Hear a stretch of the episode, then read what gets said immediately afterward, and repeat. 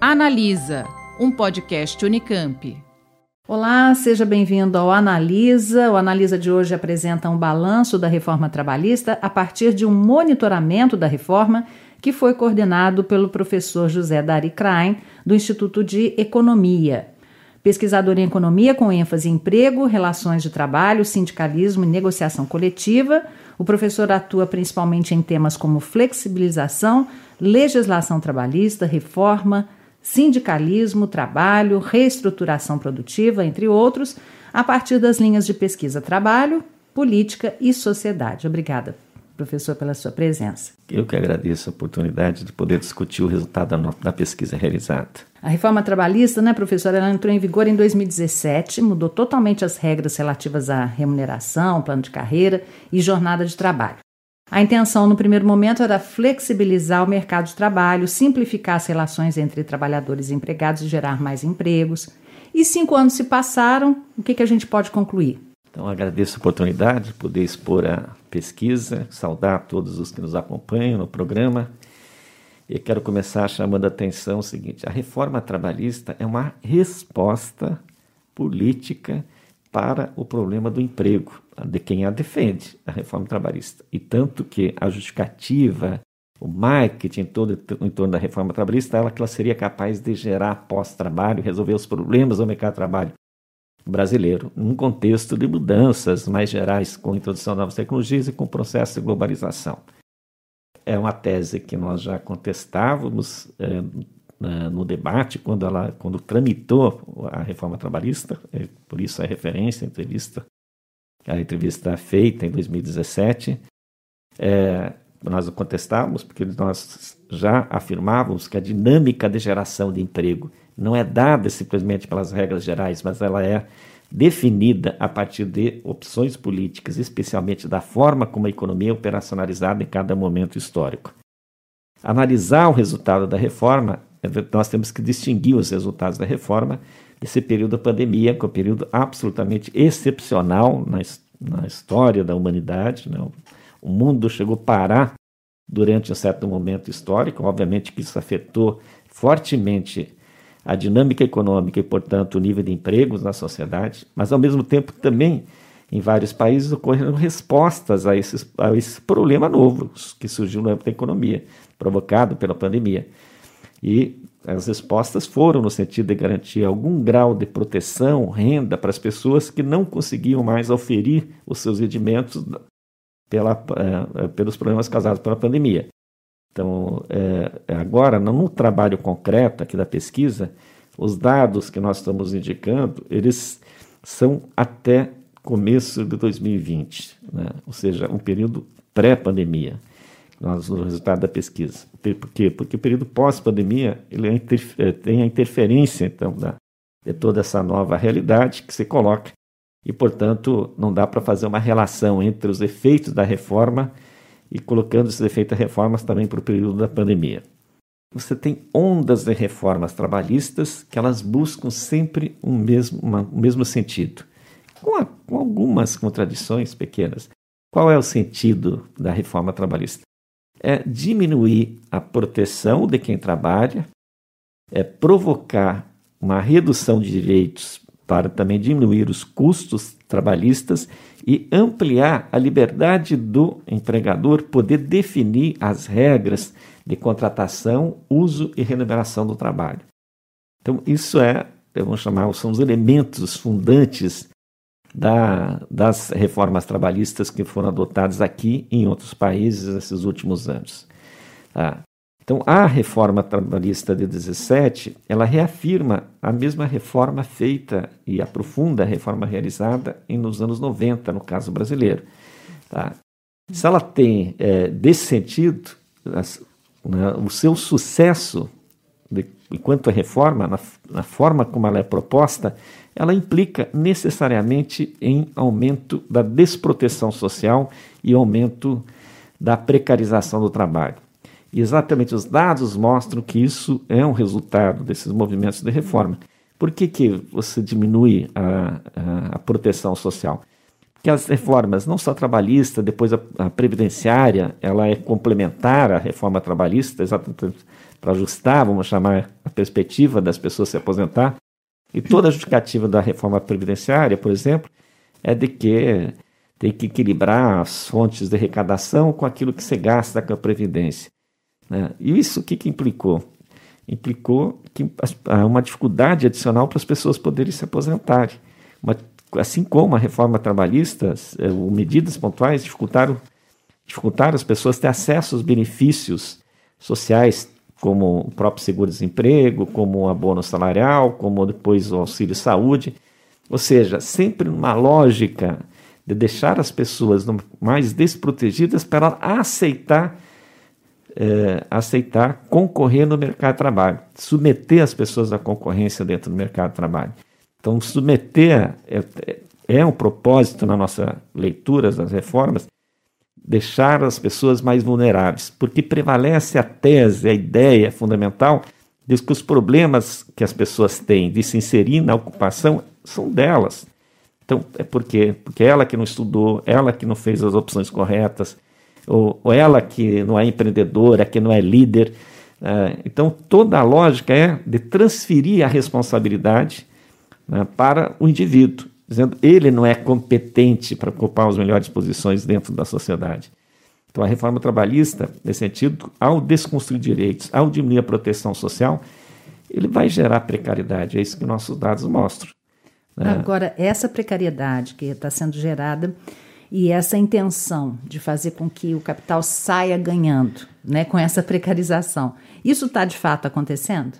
Sim. Uh, vamos, vamos olhar aqui alguns resultados mais concretos da pesquisa da reforma trabalhista para poder afirmar isso. Em primeiro lugar, já há uma certa, um certo consenso de que a reforma trabalhista não foi capaz de gerar os pós-trabalhos prometidos pelos seus defensores essa promessa não foi concretizada. Né? Isso é um certo consenso. Aumenta, é, o desemprego continuou apresentando uma taxa muito elevada pós-reforma trabalhista, variou muito pouco né? a taxa de desemprego, ela ficou na casa de 11% a 13%, tá? sempre, então seja um, um patamar bastante elevado. A reforma né, ficou um, um patamar bastante elevado de desemprego. É, mas ao mesmo tempo foram criadas, o desemprego não foi mais alto, porque foram criadas ocupações que são ocupações predominantemente informais e por conta própria, né, depois da crise de 15 e 16. Ou seja, o desemprego não se tornou maior porque uma parte importante das pessoas foram trabalhar por conta própria, e trabalhar por conta própria significa, para a maioria, para 80% que faz essa opção no primeiro momento, é uma opção por falta de outra alternativa. Porque as pessoas não podem ter, vamos chamar, o direito de não trabalhar porque elas precisam do dinheiro para poder sobreviver. Então elas vão inventar qualquer tipo de atividade. Qual é a novidade pós-reforma trabalhista que nós apresentamos? Que essa estratégia de sobrevivência antes estava muito localizada em segmentos mais empobrecidos da sociedade, que está na base da pirâmide social. Agora não, muitos segmentos médios né, de segmentos médios da sociedade, também seus filhos, eles mesmos, começam, começaram a encontrar dificuldades adicionais de conseguir ter emprego, de conseguir ter uma ocupação. E precisaram também se é, inventar estratégias de sobrevivência. Então, por isso, o que, ah, do ponto de vista ocupacional, o que cresceu depois da reforma foi trabalho por conta própria e foi informalidade. Né, e 80% por conta própria é, não tem registro uh, perante o Estado, não tem CNPJ. Então, isso significa o quê? Que a reforma estimulou uma informalização do mercado de trabalho. Né? Então, ser informal significa ser precário, porque quem é informal não tem acesso a direitos trabalhistas, não tem acesso à previdência, não tem acesso ao seguro-desemprego, não tem acesso ao auxílio de saúde, se o caso ficar doente, não tem licença maternidade. Uh, então, para mostrar um, um, dado do ponto de vista do emprego mais concreto da reforma, é, do ponto de vista da precarização, outros dois dados que nós podemos chamar a atenção da reforma, se por um lado aqueles contratos atípicos que foram introduzidos na reforma, como o contrato intermitente, o contrato parcial, é, não, te, é, não apresenta grande incidência no mercado de trabalho, ou seja, não pegaram, para ser uma linguagem mais popular, direta, se esses contratos não pegaram, mas ao mesmo tempo que a gente percebe, continuou crescendo pós-reforma fortemente a terceirização, que também é um sinônimo de precarização. Tem uma diferença muito grande entre quem é terceirizado e quem é contratado diretamente na, eh, nas empresas, o mesmo no setor público. Cresceu eh, também fortemente nesse período né, uma, eh, uma submissão das pessoas a jornadas de trabalhos mais flexíveis. Ou seja, as pessoas perderam, em geral, um pouco mais o controle da organização da sua vida, porque você privilegiou na reforma uma tese de que cada é, uma tese de, privilegiar o tempo econômico não o tempo da vida social. Então a reforma estimulou a mudanças de jornadas de trabalho, tornando a jornada mais flexível, mais despadronizada, mas sempre em favor da empresa, sempre em favor da empresa. Assim como um outro exemplo da do, é, essa questão aqui da jornada é muito importante, porque no fundo ela implica não, como a sociedade se organiza. É, e se no passado essas jornadas foram mais organizadas, com jornada padrão, de oito horas, começando às oito, terminando às 18, com intervalo de almoço, com base muito em estudos. Estudos tanto do ponto de vista da garantia de uma condição de saúde das pessoas, como de funcionamento da própria sociedade como um todo. Então, professor, só para ilustrar isso que você está falando com relação à, jornada, Vou colocar alguns números aqui, né? Esses números são relacionados à pesquisa Remir sobre o avanço da precariedade no trabalho de entregadores, nesse caso, durante o período da pandemia de Covid-19. Foram 270 trabalhadores ouvidos. Os dados mostram que a maioria dos entregadores são homens, negros ou pardos.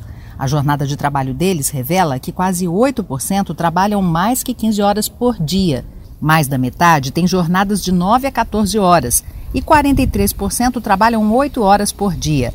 Em relação aos rendimentos desses trabalhadores, quase 35% ganham menos de 300 reais por semana.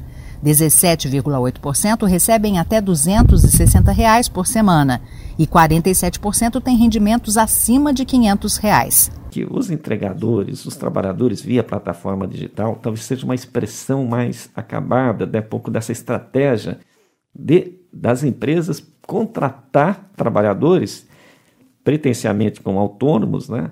Transferindo a responsabilidade, inclusive, né, do equipamento para esse tipo de trabalhador, sem esse trabalhador não ter nenhum direito trabalhista assegurado, né, sem nenhum direito. Então, ele ganha pela entrega realizada, ou, ou ele ganha pela um percentual da corrida do, do, do transporte passageiro realizado, né? É, então, ou seja, é, o, é, chamar, é, é a expressão talvez mais acabada do sonho né, das empresas de ter uma força de trabalho à disposição sem nenhum direito, nenhuma proteção social. Então, e o que, que a pandemia mesmo mostrou? Que prevalece esse mundo da precariedade. Outro indicador que se apresenta, você quer comentar para depois responder a questão, sobre a questão do teletrabalho. O teletrabalho já era uma realidade prevista antes da pandemia. Ela foi estimulada na reforma trabalhista, inclusive, né, adoção desse tipo de mecanismo, trabalho, trabalho home office, o, teletrabalho. Antes da pandemia até tem essa organização dos coworkings, que são os ambientes que vão acolher, vão chamar as pessoas que não têm espaço em casa para ter um, uma mesa, um, uma cadeira para poder realizar a sua atividade. Isso se multiplica do ponto de vista no mercado. Mas se, essa é uma questão que vai ganhando importância, é uma questão que eu acho que veio para ficar, né, que vem da reforma, mas na pandemia ela se reforça, portanto é, um, é uma tendência que já está em curso há algum tempo na sociedade brasileira. É, é, só que você não tem nenhuma regulamentação um pouco de como proteger essas pessoas que estão nessa condição. E, você, e agora as medidas mais recentes, inclusive no governo Bolsonaro, permite que o empregador define todas as regras. É, é verdade que tem algumas categorias mais organizadas que conseguem fazer o contraponto, como os bancários. Eles conseguem, por negociação coletiva, apresentar, dizendo, ó, tem custo para a pessoa trabalhar em casa. Tem a internet, tem a mesa, tem o, o, uma cadeira que seja adequada para realizar a atividade. É, tem, é, você transforma todo o ambiente de casa, né? você tira uma certa espontaneidade da família, porque ela tem que se ajustar a toda essa, a todo esse trabalho, muito principalmente quando é um trabalho que é, significa você estar em contato com imagens, né, com as outras pessoas. Então isso é tudo uma, são questões novas que vêm. Só que essa regulamentação do ponto de vista formal, na lógica da reforma trabalhista, é uma regulamentação que dá total liberdade para as empresas poder organizar isso né, sem nenhuma regras. Né? Por isso que os resultados que, que se apresenta, aumento de metas de produtividade, em alguns casos, né, exigindo que as pessoas façam mais, porque não, diz que não vai perder tempo se deslocando, uma diminuição, inclusive, dos custos das empresas do ponto de vista do seu ambiente. É, um, e uma outra questão que a pesquisa nos revelou, e uhum. também na crise isso parece de uma forma muito clara, que, infelizmente, a sociedade brasileira ainda avançou pouco no compartilhamento das tarefas entre homens e mulheres. É, se nós olharmos os dados mais agregados do mercado de trabalho, quem saiu do mercado de trabalho foram as mulheres, fundamentalmente, no período da, da pandemia, porque elas que têm responsabilidades né, na, nos cuidados muito maior que os homens. Então, no, na questão do teletrabalho também, os dados da pesquisa mostram que o compartilhamento das responsabilidades entre homens e mulheres em casa continua ainda é, muito, de uma forma muito desfavorável para as mulheres. Né? Então, isso não se avançou. E agora, também respondendo à questão sua, todos esses exemplos que eu citei é para mostrar claramente o seguinte: aqui, ah, não tem jeito, é, um, é, uma, é a época, é um momento histórico do movimento, isso tudo é resultado da mudança tecnológica, resultado da globalização. Eu digo, não. Na verdade, você construiu, do ponto de vista político, uma narrativa e opções que levaram a esse processo de precarização. E aí o Estado continua sendo fundamental.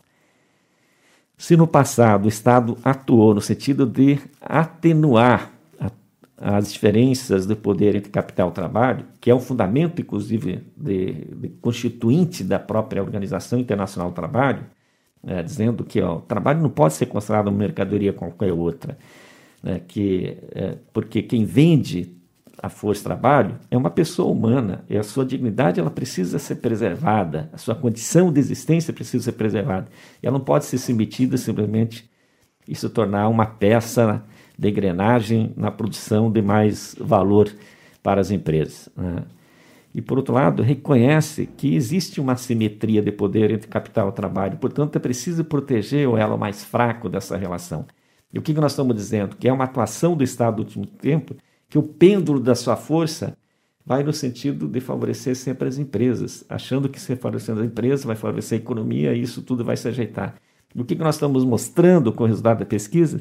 Que os resultados são desastrosos, porque você não é capaz de dinamizar a economia, criar emprego, né, como foi prometido, mas ao mesmo tempo se cria um mundo de maior precariedade e vulnerabilidade social. Então, essa questão aqui, no fundo, é uma decisão política e não é sem razão que a reforma trabalhista sempre é apresentada aqui em outros lugares no momento que você tem uma crise forte do mercado de trabalho como grande solução dos problemas, porque com isso você facilita de certa forma que a sociedade aceite reduzir direitos, reduzir proteções sociais em nome, vamos chamar da pretensa, né? Uhum. Uma, pre, uma pretensa criação de pós-trabalho, que é algo que a pesquisa mostra que isso não foi possível não foi, não foi o que aconteceu. Né? Então, nesse sentido, que a nossa avaliação, e tem muitos outros elementos, a nossa avaliação é muito negativa da reforma trabalhista. Uma da, um dos dados para discutir essa relação também é que há uma atuação do Estado, especialmente pós-reforma trabalhista e no governo atual, no sentido de é, enfraquecer as organizações dos trabalhadores. Há campanhas públicas, é, também fortes nos últimos anos, no sentido de descredenciar os sindicatos, né, desacreditar os sindicatos. E os índices de confiança social mostram né, a confiança da população nos sindicatos caiu até 2018, mas agora voltou a subir nos anos recentes e está subindo bem. Só não está subindo mais que o SUS por causa da pandemia como instituição. E essa lógica de de, de, de, enfraquecer o sindicato está na tese que vai prevalecendo, inclusive com decisões supremos referendando essa tese, no sentido de possibilitar que as empresas negociem individualmente, ela com os seus empregados. Obviamente que o empregado individual tem pouco poder de barganha né, perante seu empregador. Pelo menos 99,9% dos trabalhadores estão nessa condição. É, e isso não só permite que a, as negociações podem acontecer individuais em certos temas, como permite, como no caso do teletrabalho, que isso seja eu, adotado de forma discricionária pelo próprio empregador, sem consultar o, o trabalhador. Né? Pode ser feito unilateralmente. Então, é, assim como a questão da fiscalização, quando tem a rescisão das, dos, as rescisões contratuais, né, com o fim das homologações do sindicato, o sindicato não, pode mais, não tem mais o poder de conferir se aquela, aquela rescisão está correta, se os direitos foram cumpridos ou não. Assim como se criou dificuldades para as pessoas poderem reparar os direitos sonegados perante o Poder Judiciário. Então, as demandas trabalhistas caíram muito. O setor empresarial, inclusive, está vibrando e apresenta como grande resultado positivo da reforma essa tese de que caíram as ações trabalhistas. É, mas, o que, que os nossos estudos mostram? As, é, o cumprimento da legislação não melhorou o nível de descumprimento da legislação continua sendo extremamente elevado. O dado mais, para não ficar entre outros, o dado mais expressivo é o crescimento dos eh, contratados como assalariados sem registro em carteira. Mas também você vê no, fundo, no depósito de fundo de garantia, no pagamento das verbas rescisórias. O que estou querendo chamar a atenção aqui, até diminuiu o número de processo, mas as condições de trabalho, aqui, ou afirmação dos direitos ficaram mais complicadas de ocorrer dentro, né, dentro da sociedade brasileira. Então, nesse sentido, que você, é uma ação um pouco do Estado que facilita um lado desse jogo só. Né? E é não é sem razão que nós estamos vivendo exatamente nesse momento, como resultado dessas ações do Estado, estamos vivendo um momento extremamente complicado para quem precisa trabalhar. Né? É Porque ou uhum. tem dificuldade de encontrar emprego, depois quero falar um pouquinho mais sobre isso, uhum. ou encontra empregos com rendimentos muito baixos, condições de trabalho muito ruins, contratos temporários, uh, sem nenhuma segurança de que ele uhum. vai ter uhum. uma perspectiva de emprego no médio prazo, né? deixando a pessoa numa situação bastante, bastante insegura e vulnerável.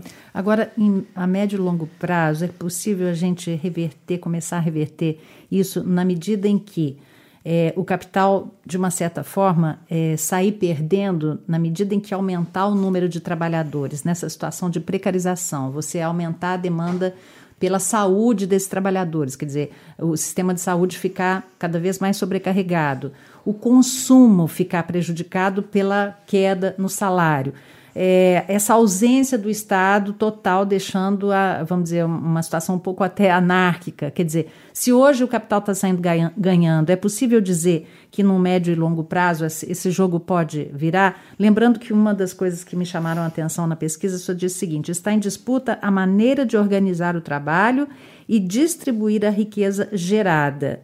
Quer dizer, as ocupações são construções sociais. Então, em que medida a gente consegue mudar essa construção social? Tá, virar, isso, virar é, o rumo. É, Bera, essa questão é muito, muito importante que se levanta aqui na nossa reflexão, aqui como resultado da pesquisa. É, eu vou fazer até uma comparação um pouco histórica e espero ser bastante didático para a compreensão. É, todos analistas e a própria mídia se, afirmam que estão vivendo de, um momento de grandes mudanças tecnológicas. Né? A revolução digital, é a indústria 4.0, a revolução 4.0, tem vários nomes que se dão a isso, e o desenho é de que ele tem um potencial de eliminação de pós-trabalho muito grande em setores mais tradicionais. Ah, se é, o que estou colocando, qual é o nosso grande problema, desafio hoje? Como criar trabalho para todas as pessoas, especialmente trabalho que sejam considerados decentes, dignos e que sejam é, que tenham relação com aquilo que as pessoas estudaram ou que gostam de fazer. Que esse é um grande problema né, hoje. Então, como gerar trabalhos para isso? Porque acho que essa é a primeira condição fundamental para você pensar na reversão desse processo. Na nossa avaliação, isso exige um esforço de coordenação, e só vejo que esse esforço de coordenação pode ser feito a partir do Estado, de se assumir uma responsabilidade de gerar pós-trabalho.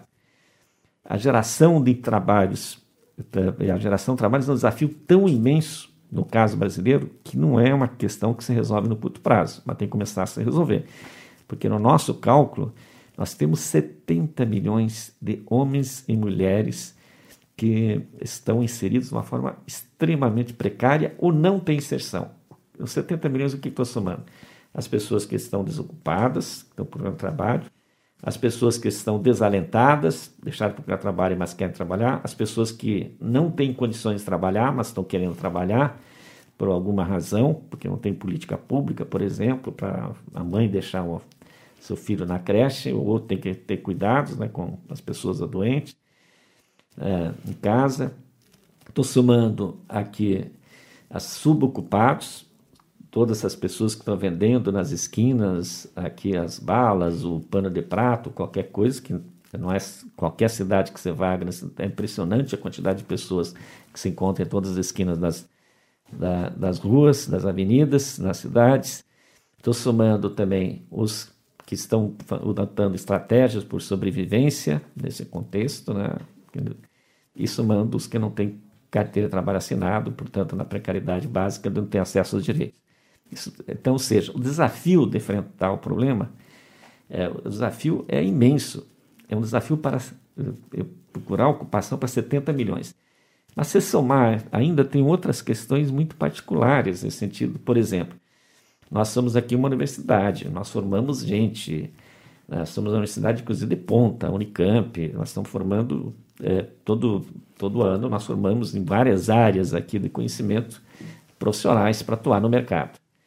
Mas se nós olharmos o dado mais geral do, da sociedade brasileira, a gente vai ver pelo menos que 40% desses universitários não encontram um posto de trabalho naquilo que estudaram.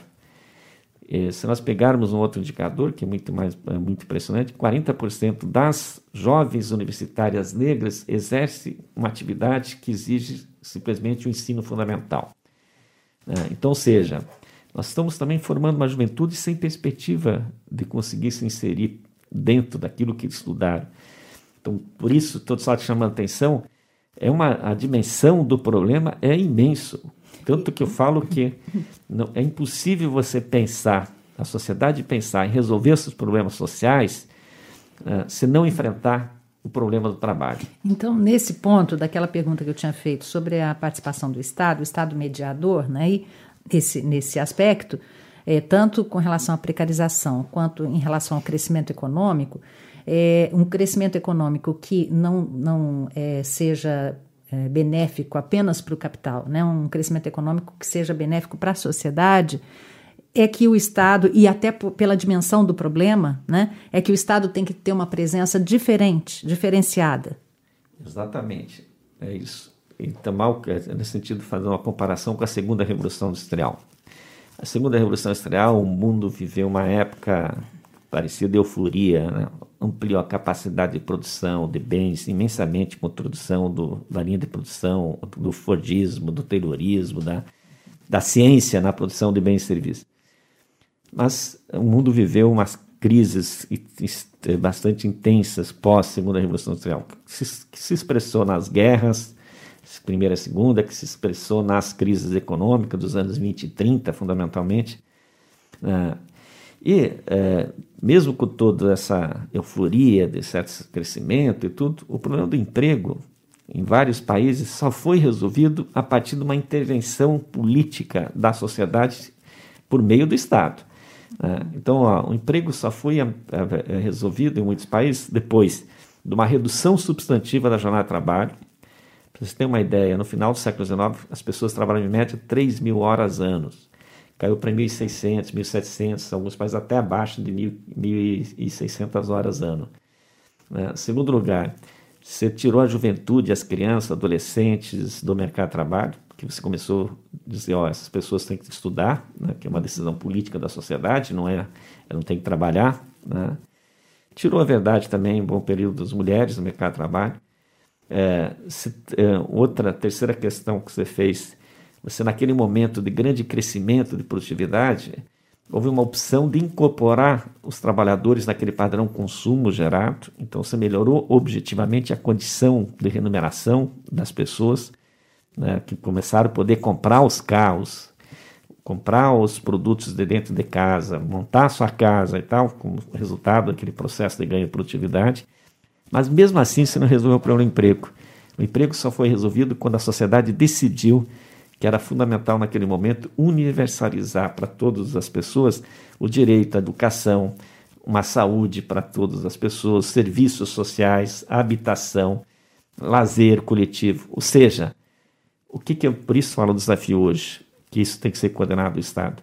Nós temos muito problemas sociais para resolver. É claro que não dá para repetir essa experiência histórica do passado, que no Estado do Bem-Estar Social, mas só para dizer que o emprego é resultado também de decisões de relações sociais. Então, do ponto de vista positivo, isso que eu fiz referência. Então, esse é o desafio.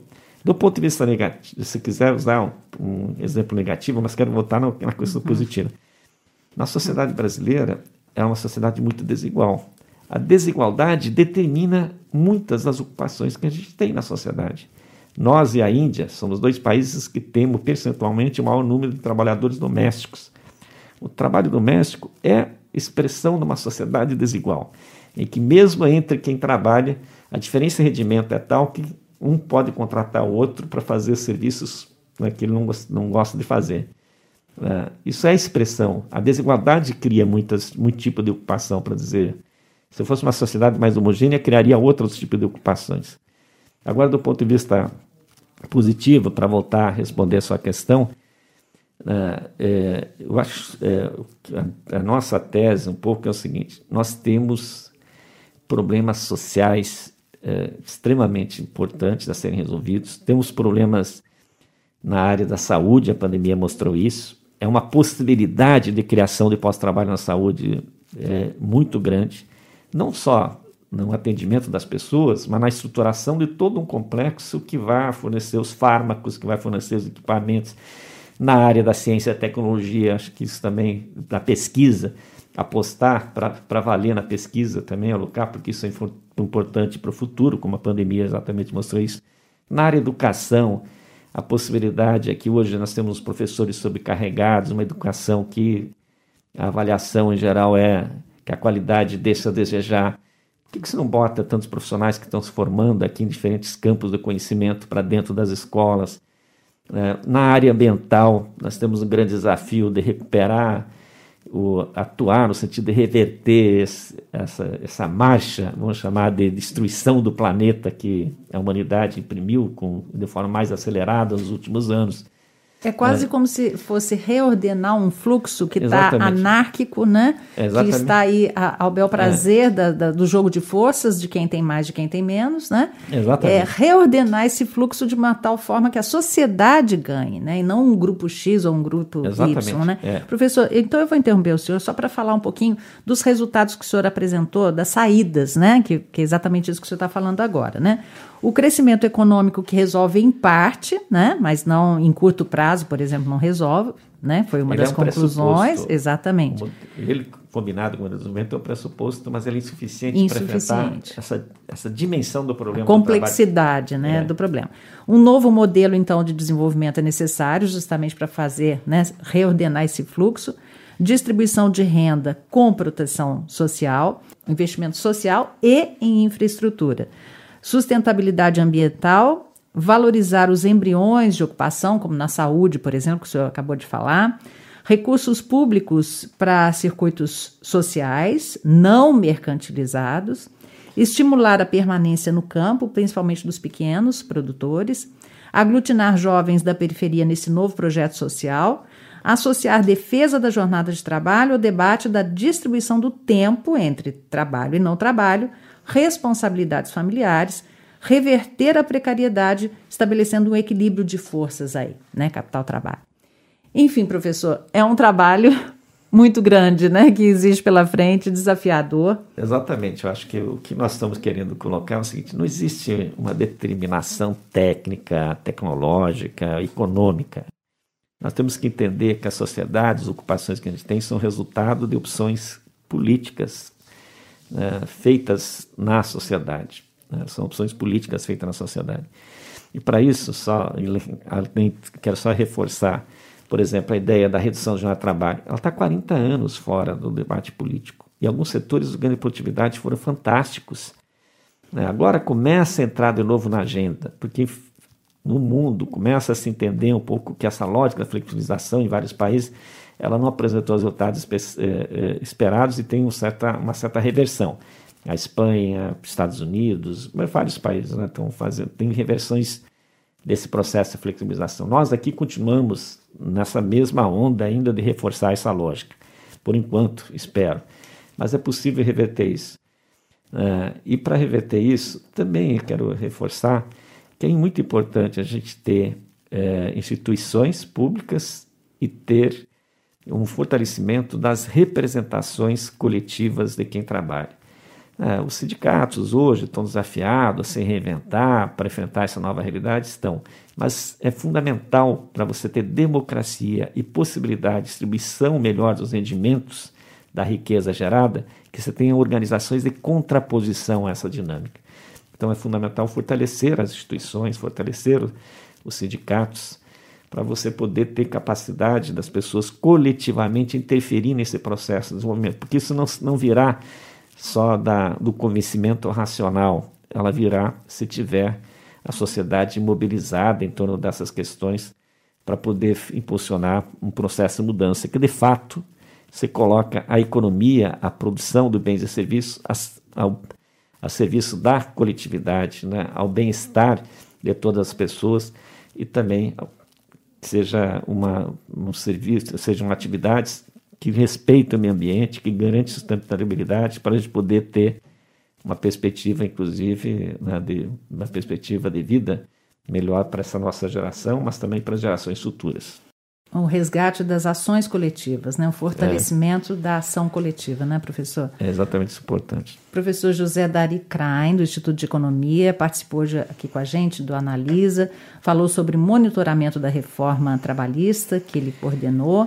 É, na pesquisa Remir, Remir Trabalho, né, professor? Muito obrigada pela sua é. participação aqui hoje. É, Remir Trabalho e o CESIT, né, o Centro Isso. de Estudos Sindicais e Economia do Trabalho, aqui também participou desse projeto junto com a Rembira aqui, tá? E Ministério Público do e Trabalho Ministério também, Público do Trabalho. né? Isso. Professor, muito obrigada pela sua participação. Nós, nós que agradecemos a possibilidade de colocar não só o resultado da pesquisa, mas a gente acabou adiantando um pouco para além disso, para pensar um pouco os desafios que nós temos enquanto sociedade brasileira para resolver os problemas do trabalho. Desafios gigantes, né, professor? É, exatamente. Bom, assista ao nosso Analisa dos nossos canais, nossas redes sociais.